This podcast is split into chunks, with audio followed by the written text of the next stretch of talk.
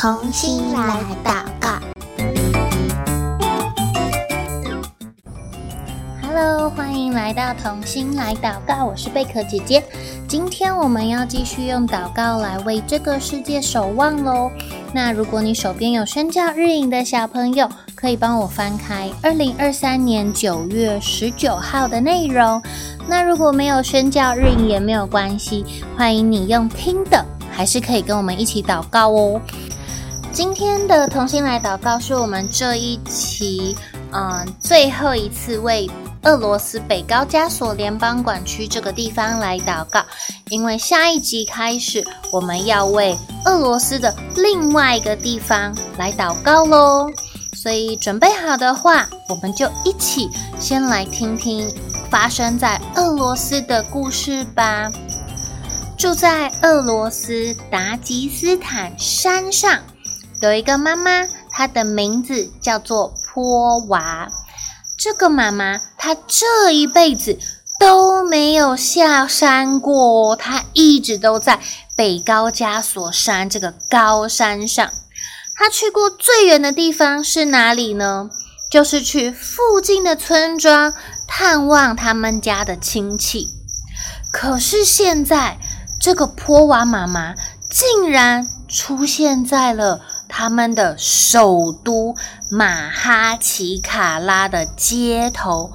为什么这个从来没有下过山的妈妈会突然出现在城市的首都呢？而且，她不是去。逛街哦，不是去呃买衣服、买食物，不是。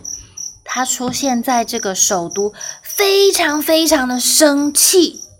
到底发生什么事啊？原来是他的孩子被士兵带走了。为什么士兵要把他的小孩带走呢？因为乌克兰跟俄罗斯他们在打仗。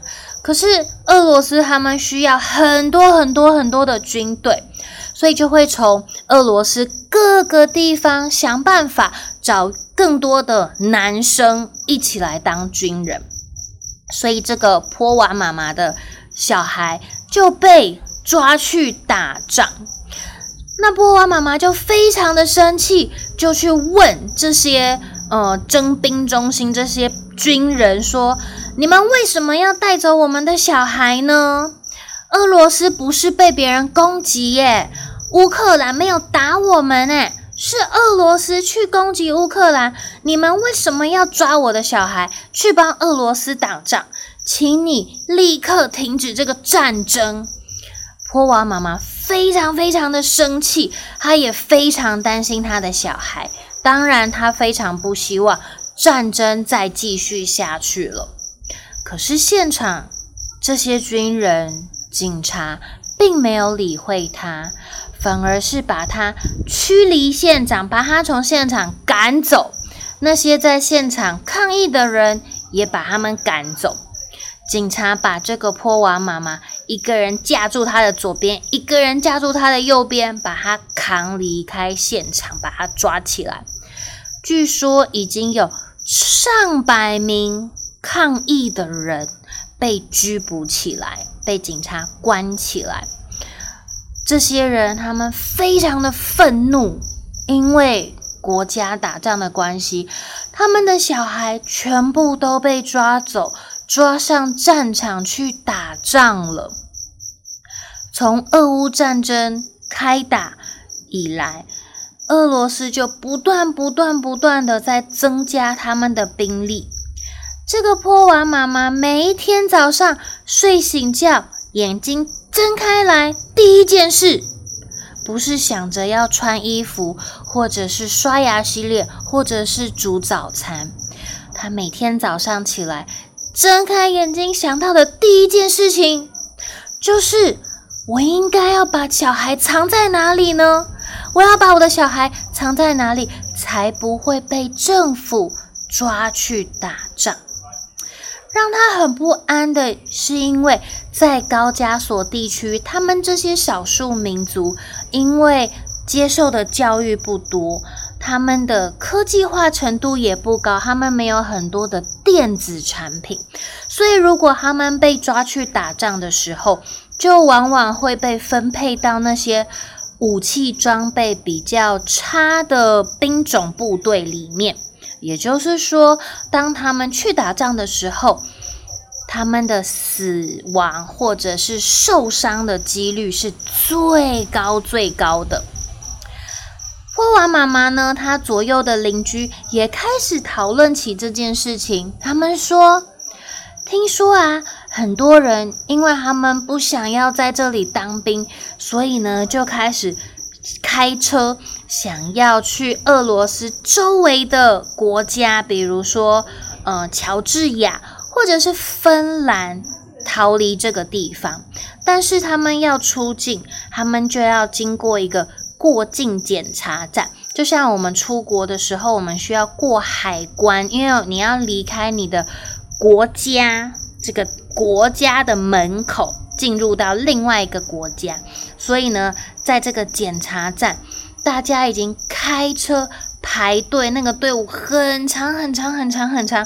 车子排队已经排了超过三十公里了，因为很多很多在俄罗斯的男人，他们都想要离开俄罗斯，逃离政府征召他们去打仗这件事情。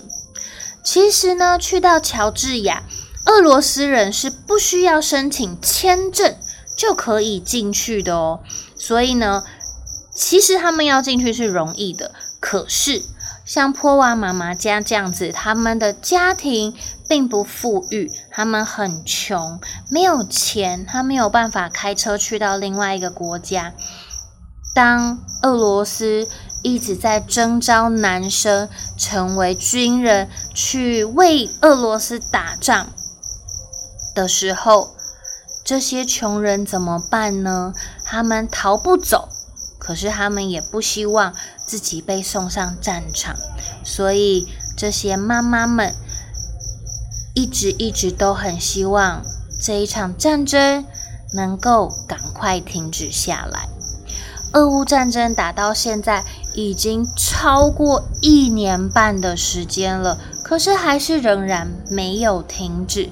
所以在今天我们最后一次为北高加索联邦管区祷告的时候，我们要来为俄乌战争能尽快止息，俄罗斯、乌克兰能够恢复和平来祷告。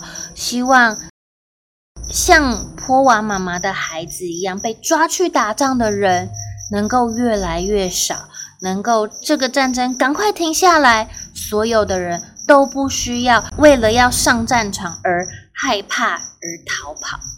所以接下来我们要一起为俄罗斯、乌克兰的这个战争来祷告喽。那贝壳姐姐邀请你，我们可以闭上眼睛。等一下，贝壳姐姐祷告一句，我邀请你跟着我一起来祷告一句。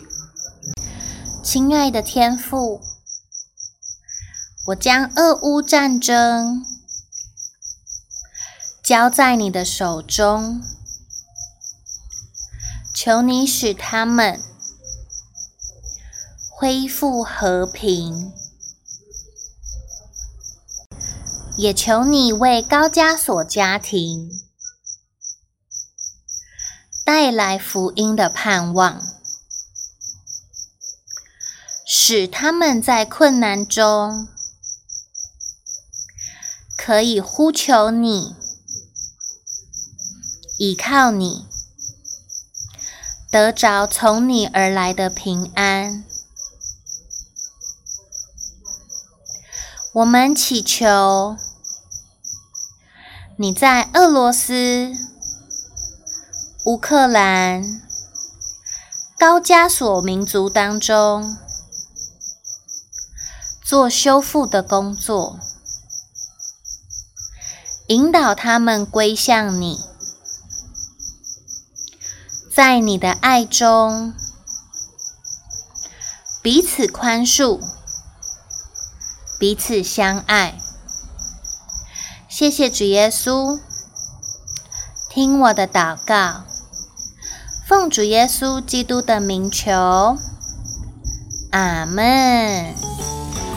下一集开始的同心来祷告，我们会继续为俄罗斯来祷告，但是我们会换新的一个联邦区，叫做西伯利亚联邦。